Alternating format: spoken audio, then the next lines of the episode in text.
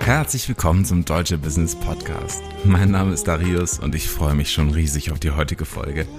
Und wir starten einfach mal mit einem Zitat. Die mächtigste Kraft in der menschlichen Persönlichkeit ist das Bedürfnis, beständig und gleichbleibend daran zu sein, wie wir uns selbst definieren. Von Tony Robbins.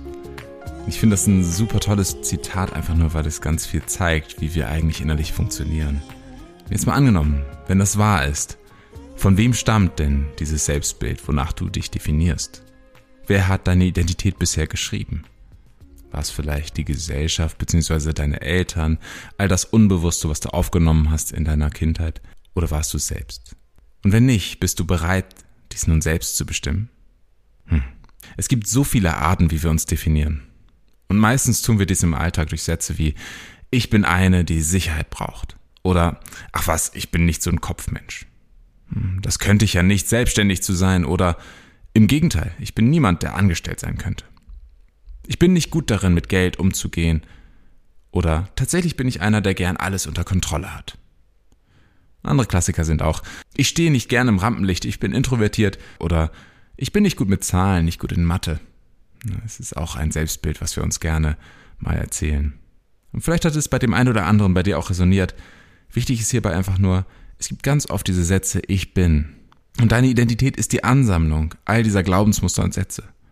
Und diese Muster kontrollieren, was du denkst, was du fühlst, was du wahrnimmst, wie du interagierst und was du tun möchtest oder eben auf keinen Fall tun möchtest. In Zeiten von Identitätskrisen werden diese Glaubensmuster oft herausgefordert, denn es entsteht Zweifel. Und dieser Zweifel ist eigentlich erstmal gut. Beispiele für diese Identitätskrisen sind Jobverlust, Burnout, innere Leere, Midlife Crisis etc. Und wenn du vielleicht auch jetzt an solch einem Punkt bist, versuchst du über kurz oder lang all das neu zu definieren, was du meist vor langer Zeit über dich angenommen hast. Ich meine, wann hast du dich so definiert, wie du dich jetzt gerade selbst siehst?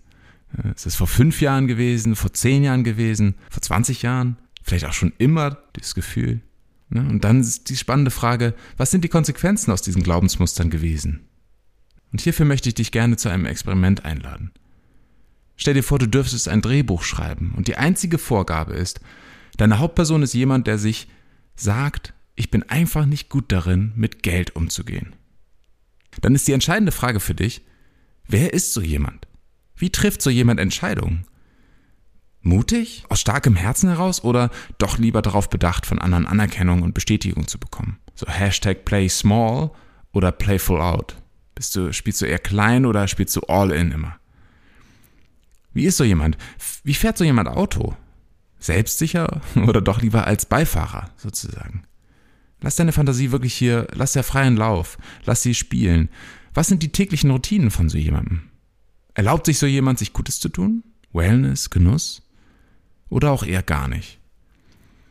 Und wenn du das beantwortet hast, dann sind die direkten und indirekten Konsequenzen der Glaubensmuster sichtbar.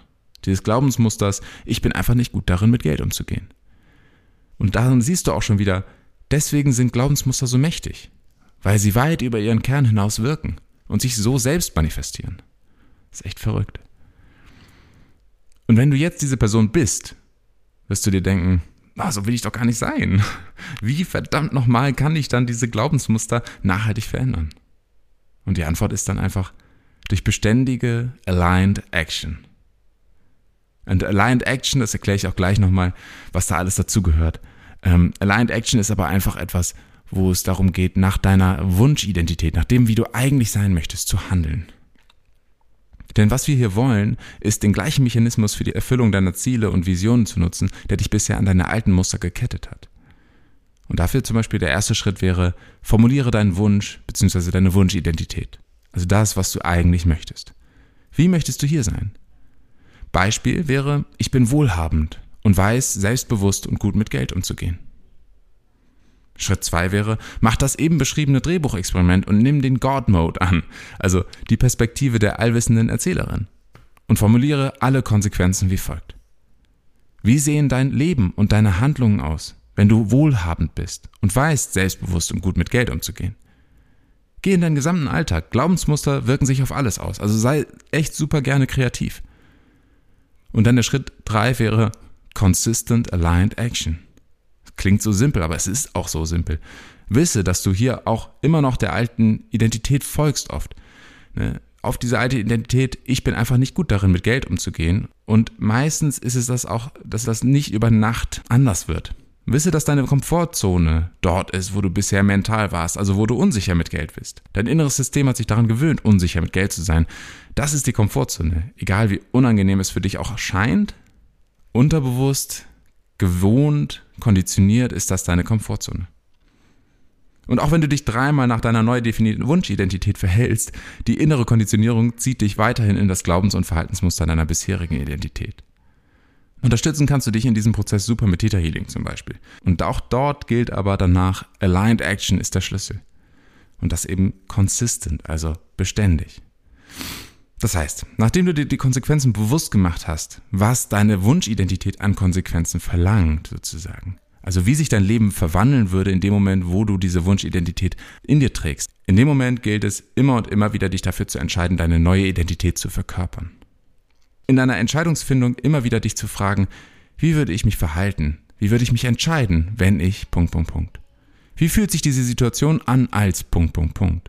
Ist das überhaupt ein Problem für mich als jemand, der oder die Punkt, Punkt, Punkt? Und nun ein Beispiel, wie der Identity Change aussehen kann. Stell dir mal vor, deine beste Freundin ist zu Besuch und auf dem Tisch liegt die Post. Einer der Briefe ist dicker und vom Finanzamt und deine Freundin fragt dich, uh, ist das dein Steuerbescheid? Hast du Angst? Und du lachst und sagst, überhaupt nicht. Früher bin ich ja immer ganz blind und kopflos geworden und habe die Post lieber einfach nicht aufgemacht und mich verrückt gemacht. Aber mittlerweile ist es für mich normal, meine Zahlen gut zu kennen. Und ich merke gerade, yes, ich bin das einfach nicht mehr. Ich bin jetzt wirklich eine richtig gute Unternehmerin. Und hier siehst du, Identität entsteht durch das, was wir glauben zu sein, richtig gute Unternehmerin, und was wir glauben nicht zu sein, nicht mehr kopflos, nicht mehr blind.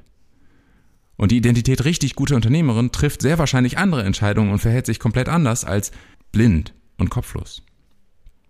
Und das Faszinierendste ist hier auch noch, wenn hier nicht mehr kopflos zu sein und richtig gute Unternehmerin zu deiner Identität geworden sind, also nicht mehr der Wunsch nur, sondern durch consistent aligned action immer wieder dich danach zu verhalten, ist es deine Identität geworden, dann ist es auch Teil deiner Komfortzone und damit nicht mehr anstrengend umzusetzen. How fantastic is that? Es ist wirklich immer wieder beeindruckend und ich liebe das. Warum? Ne? Weil das Grundprinzip eben, wie ich vorhin schon erzählt habe, stimmig und gleichbleibend zu deinem aktuellen Selbstbild handeln zu wollen. Also für dich super herzlich eingeladen, das als Spiel zu begreifen, dieses Experiment zu machen mit dem Drehbuch. Ne? Wie würdest du dich selbst in ein Drehbuch schreiben? Mit einem anderen Glaubenssatz als bisher, mit einem anderen Glaubensmuster, mit anderen Verhaltensweisen. Wie würde sich das auswirken auf deinen Alltag? Und dann das zu verkörpern, was deine Wunschidentität ist, anstatt weiterzumachen mit dem, was du wahrscheinlich nur angenommen hast von deinen Eltern, von Lehrern, von der Gesellschaft, von Chefs, von wem auch immer, wer auch immer dir Anforderungen gestellt hat, wie deine Identität zu sein hat. Und nimm diese Einladung so gerne an und wenn du es tust, teile es doch sehr, sehr gerne mit uns. Denn was wir wollen, ist, dass du dein Leben so gestaltest, wie du es gerne möchtest, voller Genuss, voller Wohlstand, voller Liebe, voller Glück. Und dafür können wir alle einfach immer ganz viel von der anderen eine Scheibe abschneiden und ganz viel lernen.